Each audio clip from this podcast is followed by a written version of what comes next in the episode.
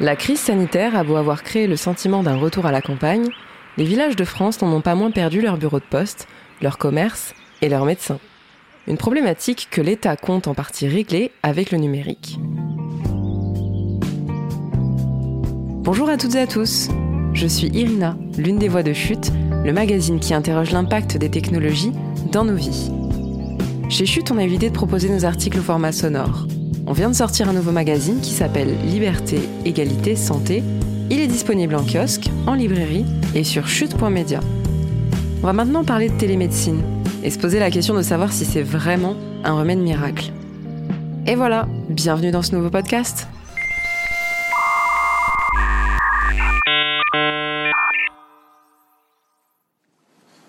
Madame, Monsieur le ministre, Mesdames, Messieurs les parlementaires. Emmanuel Macron l'avait promis lors de sa campagne présidentielle. Nous encouragerons le développement de la télémédecine et du numérique dans le domaine de la santé afin de donner aux médecins la possibilité d'assurer un suivi à distance. Par exemple pour un patient cardiaque via un objet connecté ou en accélérant une consultation chez un patient à risque. Fin de citation. Promesse de 2017, la télémédecine a connu un rebond improbable grâce à un allié indésirable, le Covid-19. Au mois de novembre dernier, l'assurance maladie a relevé un pic de plus de 500 000 consultations en une semaine. Deuxième confinement oblige. Dans le monde d'avant, ces rendez-vous médicaux oscillaient autour de 10 000, malgré leur prise en charge par la sécurité sociale depuis septembre 2018. Îlot de prospérité dans un océan de crise, les consultations par écran interposé et leur croissance laissent entrevoir l'avenir d'une médecine plus numérique. Le docteur Pierre Simon, fondateur de la Société française de télémédecine, estime que c'est ce vers quoi doit tendre le monde d'après. Je cite Les médecins se disent saturés. Pour les demandes de soins primaires, ils ont découvert qu'ils peuvent transférer des consultations en présence non justifiée par une prise en charge à distance. C'est le cas pour le renouvellement des ordonnances, par exemple. Certains généralistes passent 25 à 30% de leur temps au téléphone. Ça leur facilite la vie. Fin de citation. Pratique pour les praticiens et praticiennes. Les consultations à distance le sont-elles aussi pour les patients et patientes? Déserts médicaux. Le problème est connu. Les campagnes françaises manquent souvent de médecins.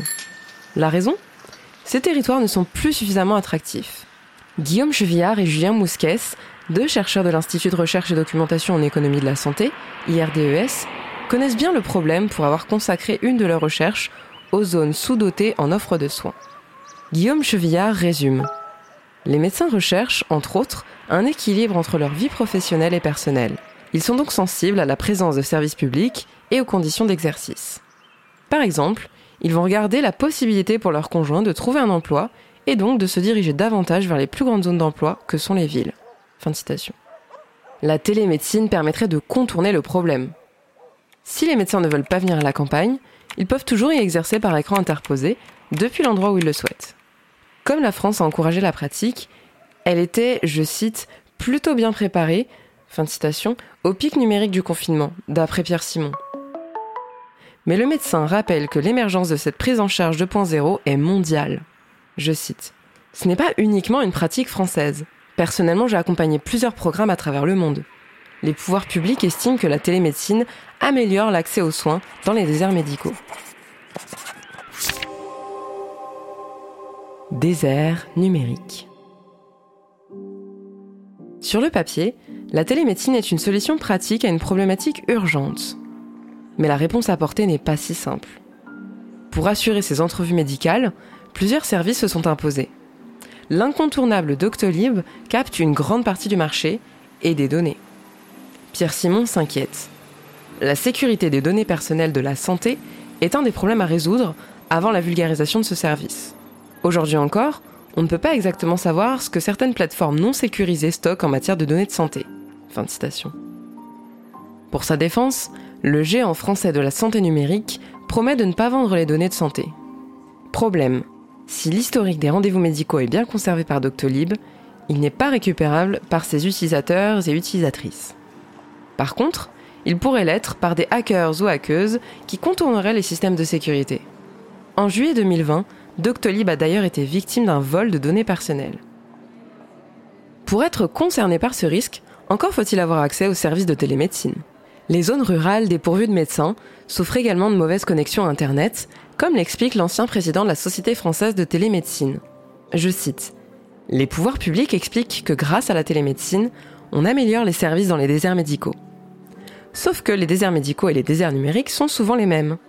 On constate aujourd'hui que 5 à 8 millions de Français vivent dans des déserts numériques et n'ont pas accès à la 4G. Fin de citation. Malgré tout, le praticien à la retraite estime qu'avec la crise sanitaire, un retour à la campagne se dessine et qu'il pourrait bien entraîner la réimplantation des médecins en zone rurale. Surtout si elles finissent par disposer d'une bonne connexion permettant de faire des téléconsultations depuis la campagne. La boucle est bouclée. L'humain avant tout. Tout le monde ne maîtrise pas les outils numériques. Difficile pour les personnes âgées des milieux ruraux de s'approprier la télémédecine. Pour compenser l'électronisme, l'État propose un accompagnement des patientes et patients. Lors des consultations, si nécessaire, des infirmiers ou infirmières peuvent être présents ou présentes au domicile des patients ou patientes pour les aider à s'approprier cette nouveauté technologique. Le docteur Pierre Simon précise Cette aide est même remboursée par la sécurité sociale. Le renfort du personnel infirmier rappelle que, malgré l'essor de la e-santé, l'humain reste au cœur de la médecine.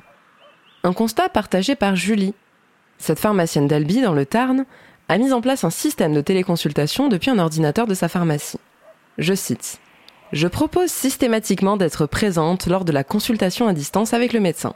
Dans 95% des cas, les patients me demandent d'être à leur côté, ça les rassure. De toute façon, les téléconsultations ne remplacent pas les médecins. D'une part, parce qu'elles ne concernent que les pathologies aiguës et non graves. D'autre part, aller chez son généraliste, c'est aussi un lien social. Bonjour docteur. C'est nécessaire pour assurer un suivi régulier et efficace. En plus de profiter de son aide, les patients et patientes de Julie ont aussi accès à ses équipements. Un stéthoscope et un otoscope, pour l'examen du tympan, connectés.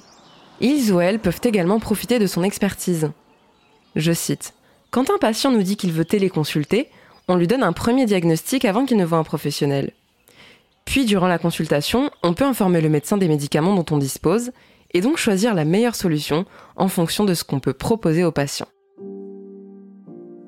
Depuis chez soi ou une pharmacie, même à travers un écran, la médecine a encore besoin d'êtres humains. Pierre Simon assure On a tous eu la réflexion qu'avec le numérique, on allait déshumaniser la relation. Ce n'est pas le cas. Et de toute façon, la télémédecine n'est pas un remplacement de la consultation physique, c'est un complément.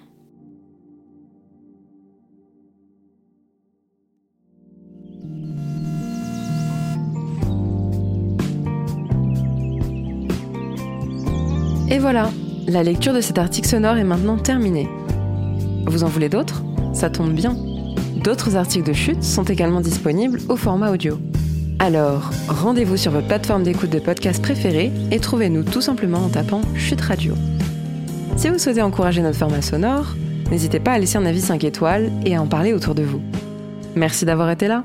À bientôt!